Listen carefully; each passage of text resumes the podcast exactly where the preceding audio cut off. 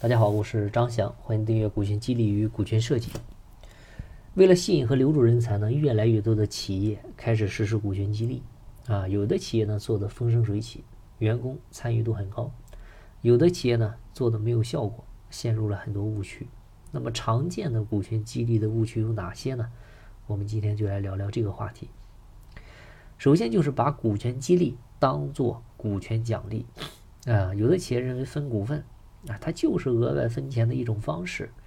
但是奖励和激励呀，它是有本质区别的啊。奖励是基于员工过去的贡献和成就给予的肯定，你比如奖金的发放，它面向的是过去的劳动成果；而激励呢，激励面向的是未来啊，它是用未来的钱激励现在的团队。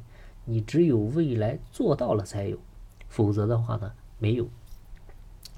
第二点呢，就是认为啊，股权激励啊就是给员工分钱，但是我们需要明确，分钱只是形式，分钱意味着是什么？利益共享啊，背后更重要的是股东间要分担责任和风险。股权激励实施的一个重要原则，其实就是责权利统一。所以在分股份的时候，也要学会放权，啊，相应的也就会分担责任和风险。所以，股权激励不仅仅是分钱，更多的是放权和分担风险。第三点呢，就是不设约束条件啊，你如果不设置任何的限制性条件，你比如分红条件、回购条件，这个时候股权激励就很容易搞成大锅饭，大锅饭就会养懒汉。对吧？诶，你这个时候对付出很多、能力很强的员工是非常不公平的。没有约束机制的激励，它就像是没有刹车的汽车，稍有不慎就会人财两空。所以，股权激励一定要设置约束条件，比如，对吧？你这个分红要跟绩效考核完成率挂钩啊。如果绩效完成的很差，分红相应减少。比如当年正常分红十万块钱，如果你这个绩效完成，只达到了百分之六十，那不好意思，十万你只能拿六万，啊，如果只完成了百分之四十，非常非常差，那可能给你取消分红都有可能，对吧？甚至完成的很差，有股权回购，比如约定两年内，对吧？你的绩效平均完成率都是低于百分之五十，那我可能就要全部把你的股份回购过来。当然，这些条款一定要提前进行约定。接下来第四点呢，就是很多这个老板啊喜欢看一些成功企业的案例，对吧？认为自己如果也按照人家的模式去做，哎，一定也会成功。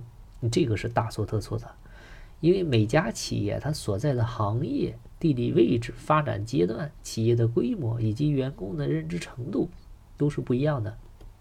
所以呢，别人家优秀的方案我们可以学习借鉴，但是千万不能照搬套用。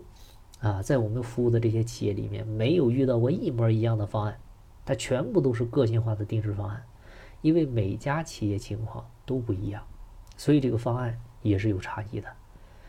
然后第五点呢，就是认为这个股份会越分越少，啊，很多老板担心实施股权激励之后，会不会导致自己的股权哎比例变少了啊，越分越少，比例越来越低。其实呢，有这种想法，还是一种。存量思维，就我们做股权激励呢，一定一定要有增量思维。就是实施股权激励的前提，一定是员工创造增量以后，从增量里面拿出一部分分给员工，而不是去分现有的存量。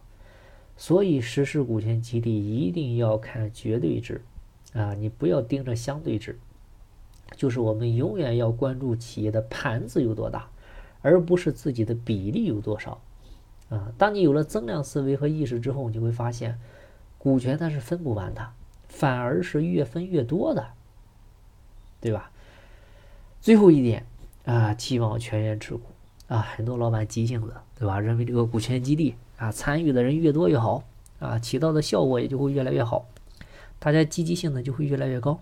但是人人有股份等于人人没股份，越稀缺的东西，它越有价值。这个人们呢才会越珍惜。